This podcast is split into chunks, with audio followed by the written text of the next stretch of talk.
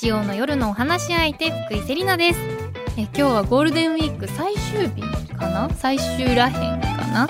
あの旅行先からお家に帰っている途中の方ももしかしたら多いかと思うんですっとねあのゴールデンウィーク明けとかってすごくもう会社に行くのがね憂鬱になったりとかして本当にねあのしょぼんってなる時期だったりもするんですけどもカラフルブーケを聞いていただいてちょっとでもね明日から頑張ろうって思っていただけたら嬉しいです。今日もよろしくお願いします。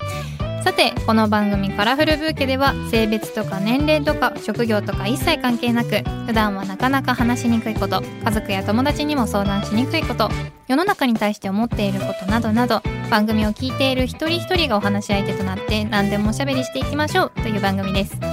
そして今日はこの後すぐ女性のためのお金の総合クリニック FP ウーマンの代表大竹のり子さんとお待ち合わせしております。お楽しみに。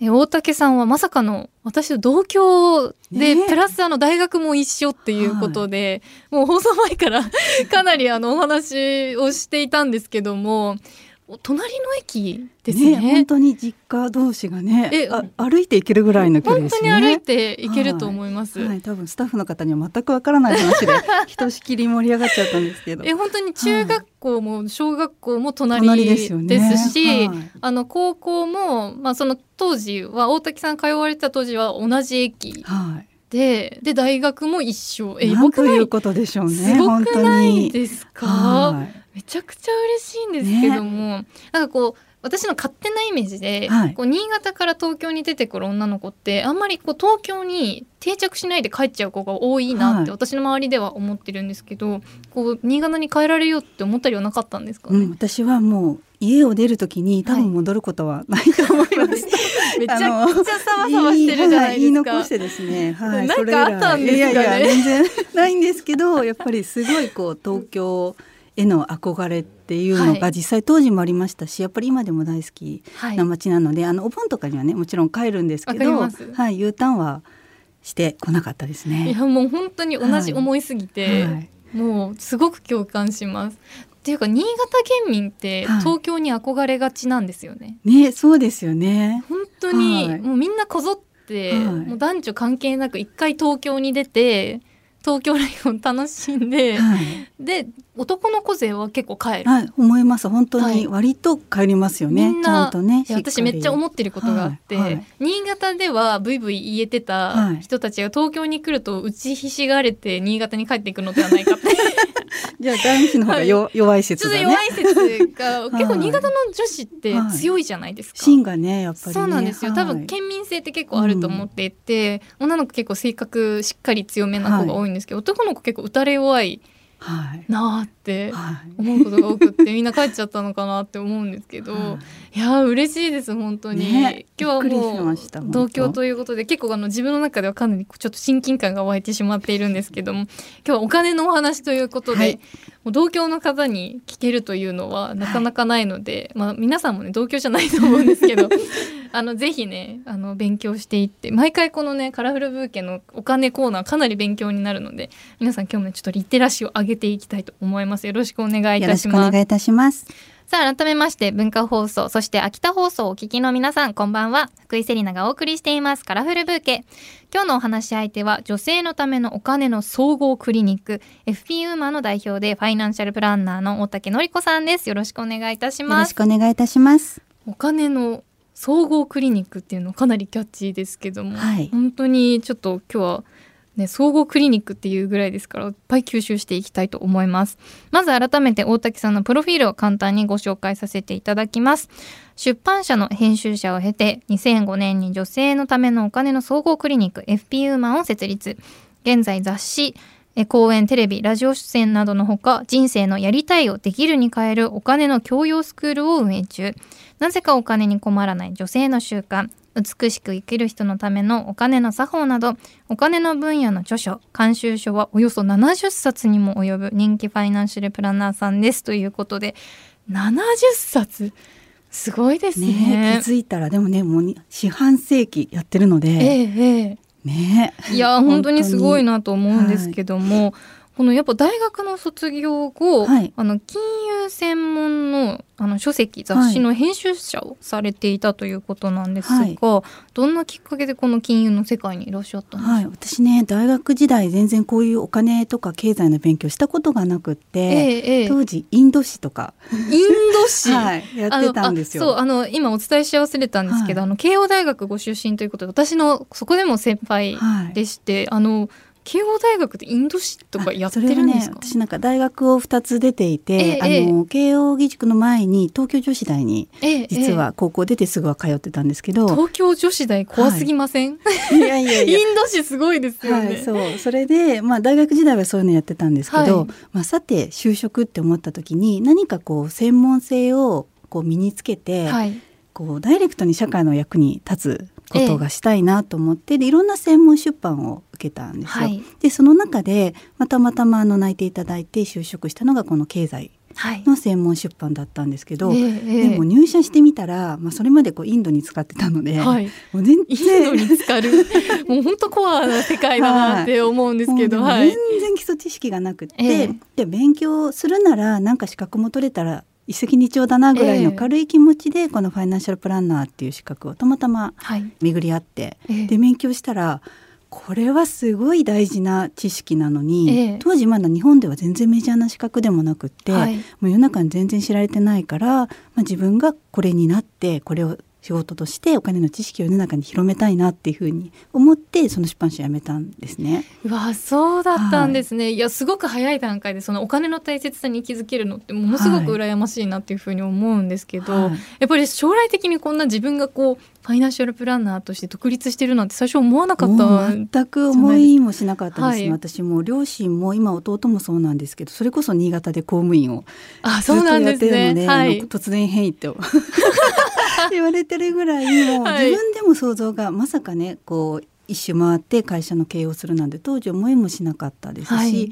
まあでも今にして思うとだから本当に人生何があるかうん。わからないからこうそういうことを皆さんに想定しながら、はい。はい、あのお金の勉強してほしいなというふうに思いますね。いや実際その頃はファイナンシャルプランナーっていう言葉あまりメジャーじゃなかったっていうので、実際周りにはもういらっしゃらなかったんですか？そうですね誰もいなかったですね。あはい。そうなんですね、はい。今でこそねこのうん。ファイナンシャルプランナーっていう言葉をお聞きしますけど、はい。実際取られてどうでした？かこうどういうふうなお客様が来られるというか？そうですね。私の場合も最初から女あの FPU マンという名前で、まあ、はい。女性の方のためにっていうふうにやってたので、ええええ。はいあのまあ、今とお客さんの層っていうのはそんなに変わらないですけれども、はい。はい、たいだやはい、その会社も最初から会社作るぞと思ってたわけじゃなくて、あそうなんですか、はい、話長くなってもいいですか？もちろんです。大丈夫です。いや私なんか上の子が生まれる直前にちょっとしばらく外に出れなくなるなと思った時に、えっとまあ、何か世の中にあの情報発信できるもの、ことをしたいなと思って FP マンっていうウェブサイトを立ち上げたんですね。ええええ。で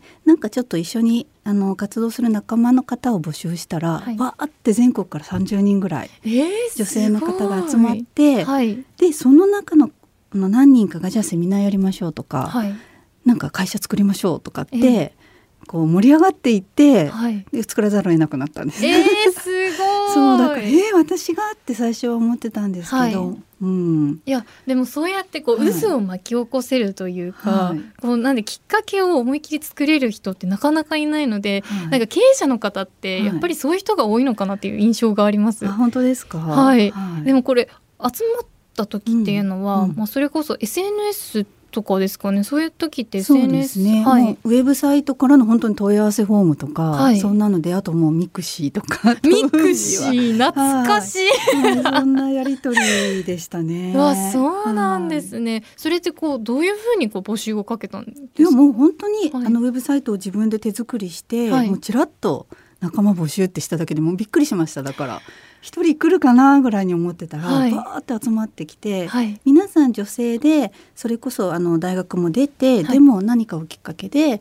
まあ、出産したりしてお仕事辞めた主婦の方がほとんどで、はい。こんなに何か知識はあってでもそれを生かす場がないと思ってるはい女性って世の中にたくさんいるんだなと思って、はい。それはね大きな学びでしたね。わあそうだったんですね。まあ実際そのそこのサイトにこう観覧してた方が登録というか、はい応募してくださったわけじゃないですか。すねはいだからやっぱりお金のことっていうのは、はい。みんな関心が言わないにしてもあるっていうことですようん、ね。それはもう本当にそうですね。まあ、はい。でも実際お金と無縁で生きてる人って誰一人いないので、ええええ。もう口にするかしないかだけの話で、はい。やっぱり誰もがね関心があるテーマだろうなと思います、ね。はい、いや内容がね気になるところだと思うのでこの後もまだまだお話伺いたいと思います。ここで大竹さんのリクエスト曲をお送りしたいと思います。どんな曲を選んでいただいたんでしょうか？はい、えっ、と私はですね映画のララランドってあると思うんですけれども、まあその中からアナザーデイオブサンというあの聞いていただければ皆さんご存知かなと思うんですあが、の楽しい曲ですよね、はい、リクエストしたいと思います。何かこう思い入れがあったりするんでしょうか？そうですね。あのまああの意味合いとしてはあのどんな落ち込んだことがあってももう次の日にはまた太陽が昇って新しい一日が始まるよみたいな、はい。あのことかなと私は解釈してるんですけれども、はい。やっぱりあのそういう曲を聴くことによってすごくまあ元気が出るというかエネルギーをもらえるっていうのもありますし、私ミュージカルが大好き。あそうなんですはい、ね、大好きで映画ですけれども、はい。ねあのやっぱりこうやって夢を追う人のストーリーって、ええ。素敵だな。それがね音楽とマッチしてよりこうねあのエネルギーもらえるので大好きですね。あわかります、はい。なんかこうすごく元気をもらえるというか、明日もまあ頑張るかみたいな気持ちになりますよね。福井セリナがお届けしています。カラフルブーケ。引き続き女性のためのお金の総合クリニック FP ウーマンの代表でファイナンシャルプランナーの大竹のり子さんにお話を伺います。よろしくお願いいたしよろますしくお願いいたします。改めまして大竹さんが代表を務めます。FP ウーマンは一貫して女性という側面にこだわり女性の人生お金という切り口からサポートするサービスを展開されていますがこの女性とお金の関係に力を注がれる理由っていうのは？どうしてなんでしょうか、いや私すごくその出版社時代も含めて仕事が好きだったんですけれども、はい。まあ、最初27で上の子を産んだんですね。はい。でその時にもう物理的に外に、ね、出れない時期とかあるじゃないですか。あこんなになんかやりたいこととかがあっても女性ってこう、まあ、ハンデっていうと語弊があるかもしれないですけどやっぱりやりたいことが思う存分できない時期があったりとか、はい。まあ、それこそ、ね、ご両親の介護に携わるのも女性の方がね確率が高かったり、はい。まあ、結婚してもご主人の、ね、転勤についていかざるを得なかったりとか、はい。まあ、いろんなライフプランのこう揺さぶられがちっていうのはやっぱり女性の方だなと思っていて、ええええ。でもそこでお金の問題がせめてなかったとしたらもっとこう柔軟に選択肢が増えるんじゃないかなってはい。いうところで、まあ、そこをぜひサポートしたいなっていうのがあったんですよえね。えええいやそうですよね。やっぱりこう例えば離婚とかそういう話になったとしても、はい。お金がこうちょっと心配でなかなか踏み出せなかったりとか、そういう方も多いですよね。はい、実際に相談いらっしゃる方でも本当に10年がかりで専業主婦の方が離婚に向けて準備をしてきて 相談にいらっし,、い、らっしゃったりして「いや10年前に来てくださいよ」ってもっとできることがあったのにって、はいやっぱり思ったりそのぐらいやっぱりお金が原因でねこう、はい。一歩踏み出せないことってあるんですよね。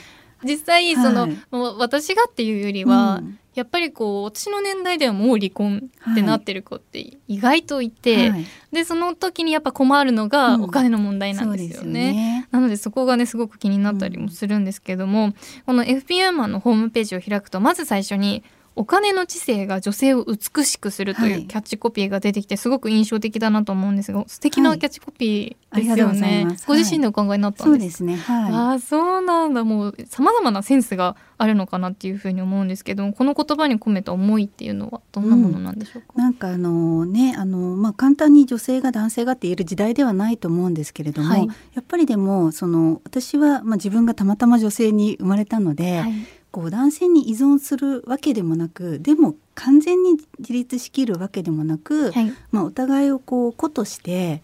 あのこう周りまあ、男性に限らずね周りと付き合えるような人生が送れたらそれが一番こうその人が輝くはいポジショニングなのかなというふうに思っていて、ええええまあ、そういう意味でそのお金お金の問題で悩んだりせずに、まあ、いろんな選択肢を持ってる女性が自分の人生を自由に生きられて輝いて綺麗にするよっていうような意味を込めてるんですよね。いや本当に素敵だなっていうふうに思います、確かにお金の心配がなくなると、はい。一気にこう羽ばたける人がすごく増えるのかなって思います、実際に今こう大竹さんのところに相談にもうたくさんいらっしゃると思うんですけどどういうお金の問題が多いですか、うん、これねよく聞かれるんですけど実は、はいあんまりねはっきりした問題を相談に来る人って、はいあの結構レアケースで、えー、そうなんですか？ほとんどの方がなんとなくお金が不安なんですとか将来のことが不安なんですっていう、そのなんとなくっていうことでいらっしゃるんですよね。あでも逆に言うと、うんそういうふんわりした悩みでいいんですね。はいもちろんですはいなんかねお金の相談ってなんかこうねお金が回らなくてとか。なんかねイメージあります。そうイメージあると思うんですなんかお金がないんですけどどうしたらいいですか？投資で失敗しちゃってとか、はい。でそういうイメージをお持ちの方もいると思うんです。そんなことなくってなんか特に女性の場合は将来がなんとなく不安でとかっていう方が多いですよね。まあ、あとは最近だとやっぱり老後。はい。老後資金をどうやって貯めたらいいですかっていうのはもうねこれは年代を問わず多いですね。いやそんなのもみんな聞きたいですよね。うん。なんか特にこの今の年代、はい。私の年齢のところって、出費がちょっとかさむところでもあって、はい。結婚式だったりとか、ちょっと新婚旅行行ってみたいとか、なんかまだ子供がいないうちにちょっとお金を使いたいとか、はい。そういうのがいろいろあったりすると思うんですけど、なんかそういう方たち向けにこう、うんなんとなくアドバイスするとしたらまず何があるんですかね？そういう方たち向けにですかね、はい。そうですね。なんだろうな。でもあのやっぱり今資産運用はい。であのすごく話題になってると思うんですけど、はい。昔はね資産運用ってその一部の興味がある人だけがやるとかお金を持ってる人だけがやるものだったんですけど、う今はやっぱりそういう時代ではないので、えやっぱりね資産運用をうまく自分の味方につけて、えはい。私よくお金と共働きするっていうふうに言うんですけど。自分も、はい。まあ、お仕事をして働くと、うん。で自分のお金にも資産運用って形で働いてもらえると、はい。まあ、結婚ししてればもちろんねあの2人で共働きだとしても資産運用で3人分にはい。なるわけですし独身の方でも、まあ、資産運用してもらうことによって、うんお金と共働きとはい。いう状況を作れるとやっぱり余裕も生まれますし、うん。なんか不安もね減りますし、はい。はい、そこはやっぱり大事だなと思いますね。いやもう3人になるとか1人増えるみたいな概念って、なかなかこう持てないというかイメージが湧かない方も多いじゃないですか、はい、そんなうまい話があるかみたいな感じで、はい。こう疑ってかかる人もいるんじゃないかなって思うんですけど、はやっぱり投資っていうのはこう誰もができるというか、はい。小学からでも簡単にでもできるものなんですかね？そうですね。あのやるという意味では誰もができます。本当に今投資信託なら月100万円あごめんなさい。月100円とかからなかなかでししたね今。は い積み立て はい。ができますし、はい。株とかでももう一株だとね数百円とかから買えるので、ええ。やるやらないで言うと誰もができます。ポイントとかでもね、買えちゃうので、えあはい、そんなのあるんですか、ただそれで利益が出せるかっていうとやっぱり別問題で、はいやっぱりそれなりに知識をつけてちゃんとやらないとなかなか成果はついてこないかなとは思いますね。うんうんそうなんですね。はいなんかこうまずお金のことをしっかりやりたいなってこう誰もがふんわり思ったりすると思うんですけど、はいまずお金のことについて考えたいっていう風になったら、何から始めればいいんですかね？あのー一番最初はやっぱり自分の毎月の支出、うん自分が何にいくら使ってるのかっていうのをやっぱり把握するのが基本中の基本なんですね。で家計簿をずっとつけろとは言わないです。私もええ結構面倒くさがりなので家計簿つけてないですし、ははい。い、あのずっとつける必要はないんですけれども、うん。例えば1年のうち1ヶ月だけはつけてみて、はい、自分がこういうものにいくら使ってるんだなっていうのをまず把握しないことには始まらないんですね。はい、でそれで結構使ってるなっていうものでも意識的に使っていてあ自分の中でこれはすごくこう重要な位置を占めてるんだっていう出費もあれば、はい。いやこんなに使ってるつもりなかったけど計算してみたら結構使ってたなって出費があると思うんですよ。あります。はい、でやっぱりね例えば美味しいものを食べに行くとか、うん意識的に使ってるものはそれはすごく大事にすべきですし、はい。やっぱりそこを中心に今後も人生考えていった方が絶対いいんですね。ええええ。でもそうじゃない出費はやっぱり浪費がかなり潜んでると思うので、はい、まあ、そこを切ってこうよりこう、ね、重要性の高い出費に振り向けていくことでやっぱりこう人生の満足度っていうのが高まっていくので、ええええそれをね繰り返していくっていうのが大事かなと思いますね。やっぱり必要なところとそうじゃないところははちゃんと取捨選択はいしなきゃいけないっていうことですよね。ね大事、まあ、メリもうメリハリですよね全部を削るっていうことが大事なわけじゃないので。私あの家計簿つけてるんですけど、はい。あのアプリアで。家計簿を、はい。あの家計簿というか厳密じゃないんですけど、うん。出費した時にいくらかメモるみたいな、はい。あの機能を使っていてえ見てもらおうかな今、は え見てもらおうかなと思って。えっとこれが4月。いはい。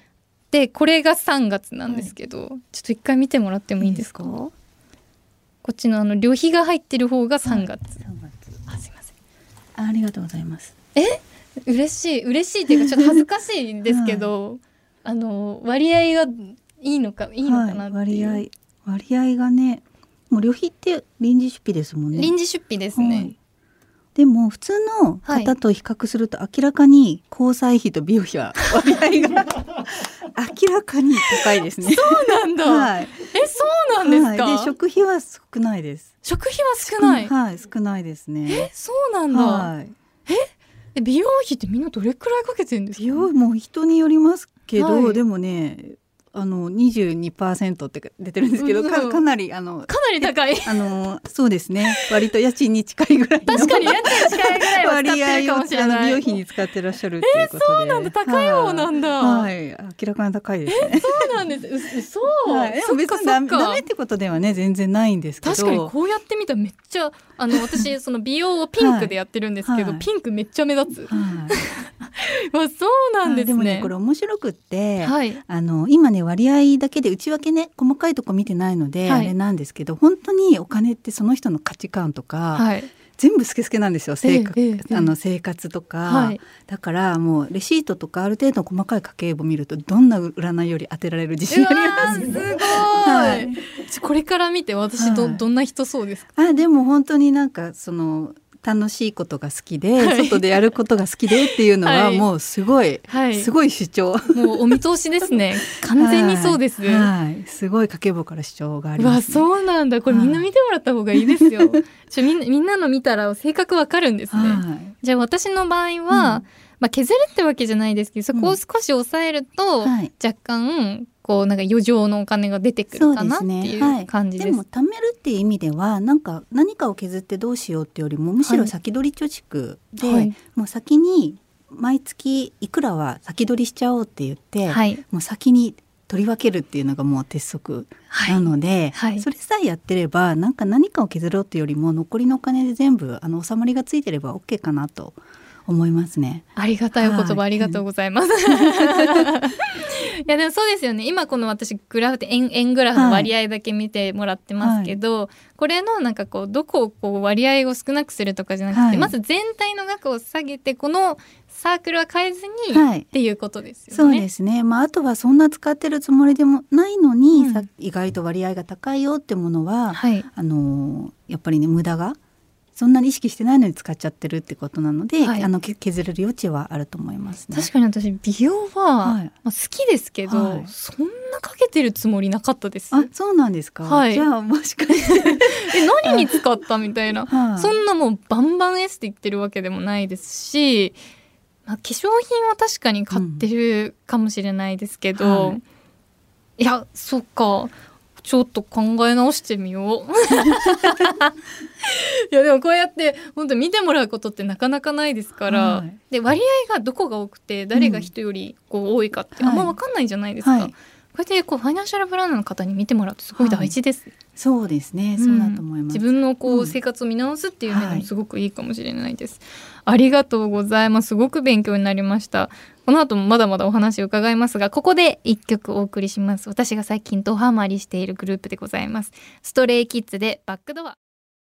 文化放送秋田放送をお聞きの皆さんの週末にちょっとした彩りを福井セリナがお届けしています。カラフルブーケ。引き続き女性のためのお金の総合クリニック FP ウーマンの代表でファイナンシャルプランナーの大竹のり子さんにお話を伺いますよろしくお願いいたしよろしますくお願いいたします。さて冒頭のプロフィール紹介でも触れましたが大竹さんのこれまでのお金の分野の著書監修書はおよそ70冊ということでその中でも私が気になったのがやはりなぜかお金に困らない女性の習慣や美しく生きる人のお金の作法ささやかな26の習慣でお金が貯まりますなどお金を貯めるための習慣について書かれた著書なんですがズバリお金がたまらない女性がやりがちな習慣っていうのは、私が当てはまってそうで怖いんですけども どんな習慣でしょうか？あのーまあ、お金を貯めるっていうところだけにまずフォーカスして言うと、さっきあの先取り貯蓄をあのちょっとお話したと思うんですけど、先取り貯蓄をしないでその月残ったお金を貯蓄に回そうっていうまはいず思考の人はたまらないですね。うわーやっぱこりれはねそうなんですね。すっごくわかりやすい特徴ですね。でも本当に、はいうんあの28年間生きてて思ったんですけど、お金は残らない。言い切りましたね。はい、はいお金は残りません。はい。はい、先に取っておくと、もうあとは好きなように使っていただいて OK なので、まあ、そこをまずあの先取り貯蓄を習慣化するっていうことがはい。大事なのとあとはそうだなあのちょこちょこ例えばカフェとか、はいさっきちょっとコスメの話もされてましたけど、はい。ちょこっとこう新しいコスメとか気になったコスメをちょこちょこちょこちょこ買うタイプの方っていうのはやっぱりたまりにくいですよね。待って、今もうすごい久しぶりにはって今なりました。はい今はってなりました。えなんかもう本当につい最近、はいその癖が加速し始めてしまって、あの日焼け止めがすごく好きなんですね、はい。私。で日焼け止めだけでもう今月なんか3万円ぐらいなんか使っちゃってる 気がしてて、意外と日焼け止め高いんですよ。それこそあの大手のコスメ会社のとか、ブランドのコスメ会社とかだと、あの1万円とかするやつはい。ああるんですよ。はい。それでなんかうん。逆に気になっちゃって、はい。その1万円のあの日焼け止めどんなだろうってうん。すごい気になり始めちゃっだからさっきのあのね、はい。家計簿の円がピンクのところがねなんですよ。大きかったんですね。そういうのをポチッポチってやっていくと、あとポチが良くないですね。そうですね。はい、あの、 Apple Pay であのカチカチってやると、はい。あのフェイス ID でプリンって買ってくれるようになったらはい。本当に夜中の2時とかすっごい比率で、うん。あのお買い物するようになっちゃって、はい。そういうことなんです。そういうことですね。はい、答えが見えてよかったです。そうなん、はいちょっとあの見直そうと思います。うん。ちょっとフェイス ID やめようかなって、プルペイやめようかなって今思い始めました。そうです。逆にこのお金が貯まるお金に困らない女性がやっている習慣っていうのを、はい。あの先ほどこの26の習慣っていうのをはい本で書かれていたっていうことなんですけど、私見た中ですごく気になったのがいくつかありまして、まず一つ目がはい1年後を想像しながら今日のランチをプランするっていうのがはい。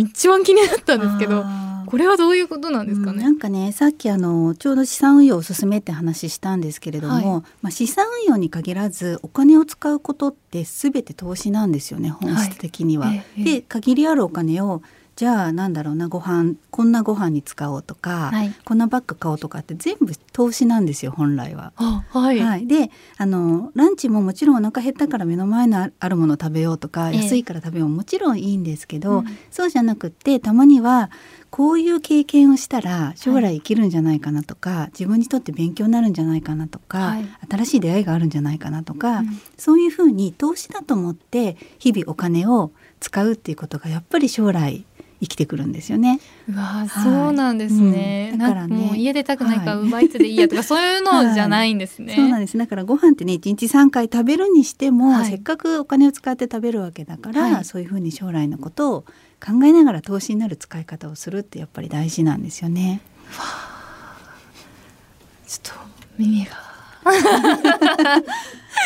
いやでも、はいこの日々のランチって私結構お家で作業することが多いので、でおお昼なんか結構忘れちゃうこととかもあって、はい。こう何も考えないで過ごしちゃってたりとかもするんですけど、こう体験を買うというかそうですね。そういう気持ちも大事なんですね、はい。そういうふうに考えたら、うん。じゃあ一人でもいいから、はい。ここのランチちょっと見に行ってみようとか、新しい楽しみが生まれるかもしれないです。そうね。はい。あとお家でね食べるにしてもやっぱり例えばちょっといいお野菜を食べようとかっていうのも投資じゃないですか、ええ将来のための健康の、まあそういうのでもいいと思うんですけれども、はいちゃんとこう自覚的にお金を使うっていうことですよね。いやそうですね。えでも今日ちょうどあの、はなんか無農薬野菜が届くみたいな、はい5,000円プランみたいなのをポチろうとしちゃったんですけど、はい そういうのはいいんですかね。そうですね。それをこうね。はいあの夜中の2時の,、はあの瞬間風速じゃなくって、もうこれは将来のための投資だと思って使うんであれば OK だと思います。そうですよね、はいこうこの無農薬野菜を食べて農家の方のことを知るとか、はいそういう風に使っていこうっていうことですよね。間違ってもその夜中の2時にあーなんか Apple Pay で買えるから買っちゃおうとかそういうことじゃない、はいそういうことじゃないってことですね。ありがとうございます。で続いてなんですけどもバッグの中身は7つまで、うんこれもすごく気になりまして、はい。これはどういうことまあ、結なんでしょうか？局ねお金の貯まる人ってすごく整理整頓ができてるんですよね、たまらない人ってクローゼットに似たような服があるのにまた買っちゃって1年後に気づくみたいな、え そういうパターンの方多いんですけど、はい、やっぱりあのお金貯まる人っていうのは全て、まあ、バッグの中に限らず冷蔵庫の中とか、はい、引き出しの中とか全部整理整頓されてる方が多いんですよね。はい、はいすごい分かりやすいのがこうペットボトル飲みかけのペットボトルがデスクの上にまあ、2本以上厳しく言うと2本以上ある人はお金たまらない人の確率が高いです。今日私の話してるのかなって、はい、あのペットボトルというか、はい、あのコップが3個ぐらいいつもあるんですよ、私、あのテーブルの上に。なんか別の飲み物飲んでっていつも常に。ダメですね。ね、本当にそうなんです。そこね自己チェックするにはすごいいい指標です。いや本当にそうですね。私今ちょっと思ったのがあの同じ服がたくさんある原口さんめっちゃありそうって今思ったんですけど。はいそれちょっと違いますよ、ね、まあでもあの スティーブ・ジョブズみたいにもうスタイルが決まってて同じ服は全然 OK ですけど、あそうなんですね。はいあのあることを忘れて、はい、買ってきてあれ開けたら同じようなのあるじゃんっていうのがたまらない、ねええ、あそういうことなんじゃあ原口さんはクリアなんですね。はい、同じのを三つ買ったりとかしちゃう。もうわざわざ買ってるんですか？そうですそうです。わそうなんだ、まあ、うっかりじゃないんですよね。うっかりじゃなければ。なんで結託してるんですかそこ。逆に多分たまる人のコツだと思うんですよね、はい、ああそうなんですね。そのでわざわざなんかその選ぶ時にもこうなんて言うんだろう時間を費やさなくていいしっていうことですかね。うわそうなんだ。難しい。でもこういうのはちょっとずつちょっとずつ意識していくことで変えていけるんですか、そうですね。まあ習慣っていう、まあ、本にもねタイトルありますけれども、はい、まあ、習慣なのですぐ明日から変えるってやっぱり難しいんですけれども、はい、でも意識してそれの習慣が変わればもうあとはすごい角度で変わっていくと思うので。はい頑張ってください。いやでも本当にちっちゃいことから気をつけるだけで、はい、なんかきっと変わるんだろうなって思うので、はい、ちょっとトライしてみたいと思います。あともう一個気になったのが、はい、それこそ私あのこれからというか旅行に行くことも多いんですけども、旅先でお土産を買わないっていうのをあの書かれていて、これはどういうことなんでしょうか、これはあの絶対買っちゃいけないって話じゃないんですけど、はい、たまに旅行に行くとまずお土産買わなきゃっていう こうプレッシャーに追われて、ずっと旅行中お土産のこと考えてる方っていたりするじゃないですか。えー、私のおばあちゃんそうですね。そうそれはもったいないなっていう話で、えー、やっぱりお金って物もそうですけどやっぱりね経験を買うっていう意義ってすごく大きいと思うので、はい、もちろんねお土産あのお世話になった人とか家族とか買ってもいいと思うんですけど、旅行に行ってそれがメインになったら、はい、せっかくこう旅行にお金使ってるのにもったいないよねっていう。ええ話なんですよね。いやそうですよね。はい、いやすごいおばあちゃん面白いんですよ。もうなんか、もう着いた瞬間にお土産見てるんですよ、はい、あれ不思議ですよねね本当に、はい、でも結構いらっしゃるというか、うん、買わなきゃというか職場の方たちにすごく気を使って、はいね、買わなきゃって思ってる方いらっしゃいますけど、それはそこまで必要ないそうですね。それもねはい。あのみんなにみんな買わなくちゃってことじゃなくて本当にお世話になってる人に、あのちゃんと一個ずつ選んで買おうとかこうねばらまき土産どれにしようかなじゃなくて、まあ、むしろそっちのお金の使い方だったらすごくいいと思うんですけれども、うん、こうなんて言うんでしょうねこう今までの慣習に従って、はい、お土産買わなくちゃっていうふうに焦らなくてもいいのかなっていうことかなと思います。うんうん、別にお話聞けるだけでもすごく嬉しかったりしますし、ねうん、そうですよね。はい。なのであの私の旅行のお土産もしかしたらなくなるかも。そういう前振りだったんですね。買わなくてよくなるやつかな。違う違う。で私結構お土産買うの好きで、はい、それこそなんかいっぱい買うよりも、うん、こう自分の好きな人とかお世話になってる人に似合いそうだなとか、はい、別々のものを買ったりとかするの好きなんですけど、うんはい、それはでもいい使い方ですよね、うん、そういうのもなんかこう楽しみですごくい。いんじゃないかなって思ったりもしました。であのもう一つ気になったのが、え財布は家計のクローゼットできるだけ小さくっていうのが書いてありまして、はい。で私は、うん、あのこの番組でもよくお話してるんですけどあの結構ゲッターズ飯田さんが大好きで、はい、あのちっちゃい財布はたまらないみたいな運気の話でね、はいうん、ことを聞いたことがあるんですよ。でこうお札がこういっぱい折られているのはあまりよろしくないみたいなことを聞いたことは、運運勢であるんですけども、でもちっちゃい方がたまりやすいんですかね、そうですね。まあサイズの問題というよりも中身がすっきりしてるっていう、はいさっきの整理整頓の話じゃないですけれども、はい。やっぱりねレシートとかポイントカードでパンパンな人ってお金にたまらない人多いんですよ。うわあイメージあります、はい。でたまる人は例えばじゃあ今いくらおかお財布に入ってますかっていうと、はい。大体把握ができるんですね。えー、はい、えー、なんだろう。見てみよう、はい、え多分、うん。せん多分私現金本当に持ち歩かないので、はい。1,000円とかはい。じゃないかなって思うんですけど、じゃんすごいいろんな スマホ家計簿とか お財布とかいろんなものわが。いや1,000円じゃなかった全然。あ2,000円あ？はい。あ6,000円だった。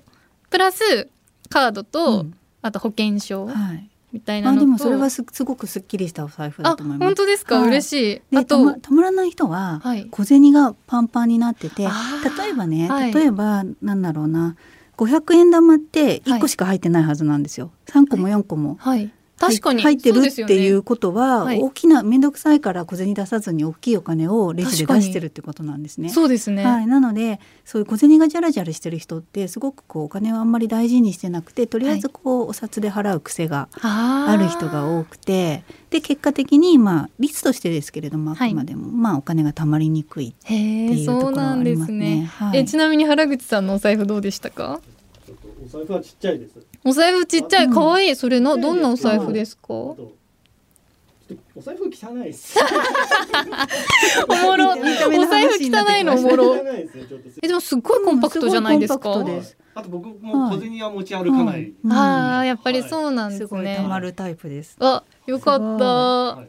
でも私本当に分かりやすくって、はい。それこそその先行貯はい。蓄をするようになってからやたらお財布が綺麗になるようになったんですよ。そうなんですね。多分ちょっとはお金のことを意識するようになっいて、うんでお金がすごく好きだなっていうふうに思い始めてから、はいなんかいっぱいおったらかわいそうだなとか、へーそういうのを思うようになって、なんかこうお金の大切さがちょっと変わってきたような気がします。よかったお財布はたまるお財布でした。はいこれからねこのさっきの習慣をちょっとずつ変えていったらもっとたまるかもしれないですよね。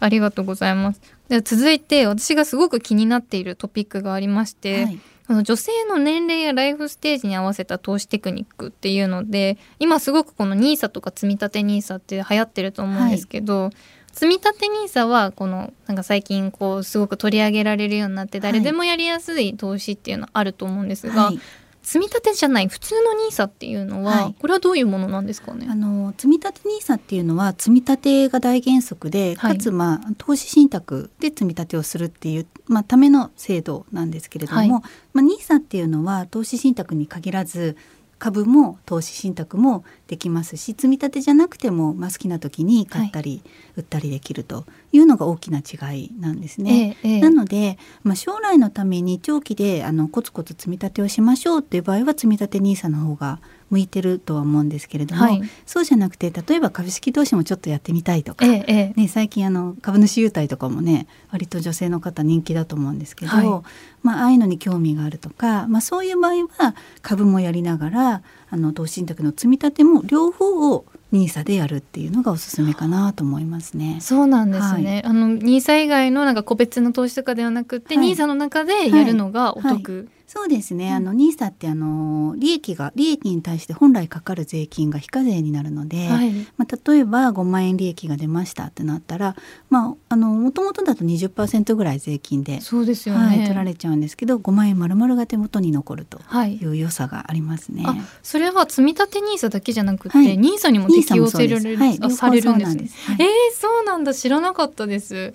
でもかといって、はいすごい初心者の人間が、はい。い、きなりその投資個別投資に、はい。あこのベットするのってものすごくリスクがあると思うんですけど、なんて言うんだろう。その個別投資をしてもいい人の特徴みたいなのってありますか、あーしてもいい人というよりは、まあ、自分がどこまでリスクを取れるかだと思うんですね。はい。なのでまあ言ってみればどなんだろう。例えば結構宝くじ買う人ってたくさんいるじゃないですか。ええええ。で宝くじって例えば3,000円分とか1万円分とか買ってもほぼほぼねあのそれより多く戻ってくることってあんまりないですよね、はい、率として、はい、でもみんなそれってあるどっかでは納得してると思うんですよ、うんうん、それと一緒で投資ももう絶対減っちゃいけない減るんだからもったいないと思う人いるんですけど、はい、そんなことなくって、うん、まあ、このぐらいだったら、まあ、減ったとしても生活に影響ないし、ちょっとあのいろいろ勉強も社会勉強もできるし、はい、まあ、お得なものももらえるしいいなって思える金額でやるんだったら、うん、もうどんな人がやってもいいんじゃないかなと思いますね。すね。はい。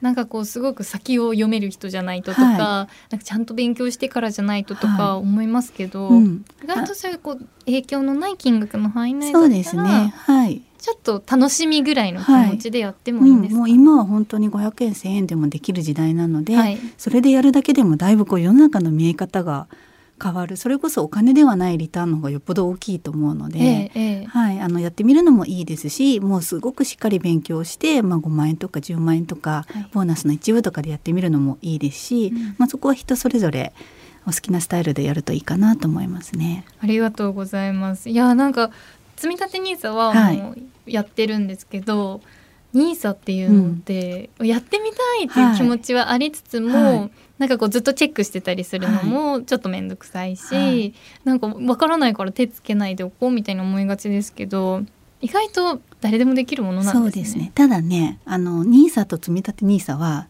どっちか一個しかできないんです。あ、そうなんですはい。そうなんです、ね、両方ってできないので、あのその年にどっちかやったらもうその年はそっちっていう。でも次の年だったら別でもできる。そうですね。はい。はい、あ、そうですよね。はい、じゃなかったらどっちも20%かからないで、はい、ハッピーハッピーみたいな感じになっちゃいます、ね、なのであの一つまでしかできないんです。ただ来年になると新ニーサって新しい制度ができるので、え耳寄り。はい。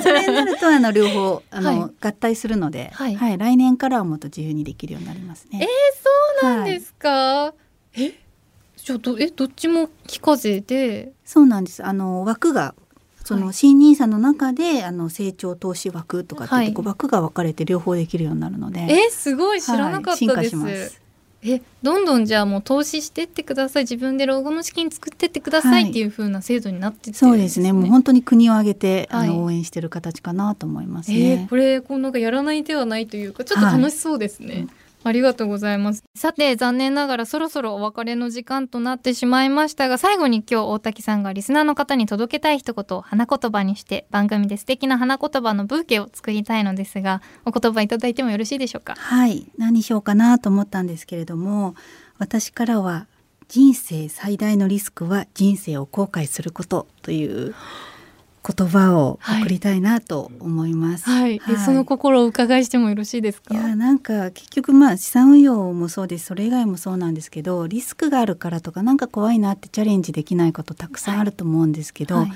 い、でも結局人生って一回しかなくって。えー何が一番本当のリスクかなと思ったらこう自分がね死ぬ時にあああれやりたかったのになとか本当はこうしたかったのになって思うことなんじゃないかなと私は思っているので、はい、なのでこう怖いからやらないじゃなくってお金を味方につけて本当にやりたいことを全部実現する人生を送っていただきたいなと思っています。はい、はい、いやもうそれをみんなやりたいって思いつつも、はい、お金のことが分からなくてって思ってる方多いと思うので、はい、そういう方はぜひあのご相談に行ったらいいっていうことですよね。そうですね。うん、あとね今日お金お金って言ったんですけど、はい、あのお金が全部を解決すると思ってなくって、えー、お金のいいところって、お金があることでお金じゃ買えないことに意識と時間を使えるんですよね。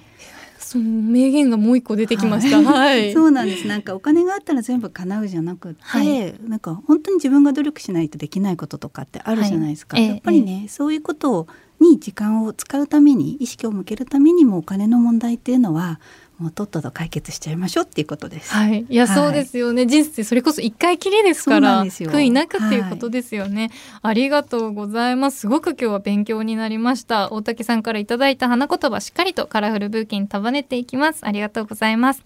さあ、そしてお知らせなどございますでしょうか？はい、あの FPM は私の会社であのお金の教養スクールというあの人生に必要なお金の知識をまるっと全て身につけられるスクールっていうのをやっています。はい、で全24回90分の24回の講座で、まあ、保険から家計から、まあ、キャリアから老後まで全部が学べるスクールなんですけれども、はい、その無料で体験できる講座っていうのがウェブでありますので、はい。ぜひあのお金のことちょっと勉強してみたいなと思った方はその無料講座をまずはい。受けていただきたいなと思います。いや少しでもね無料で受けられるなんて本当にお得なんで、私もちょっと応募してみようかは、ないぜひ。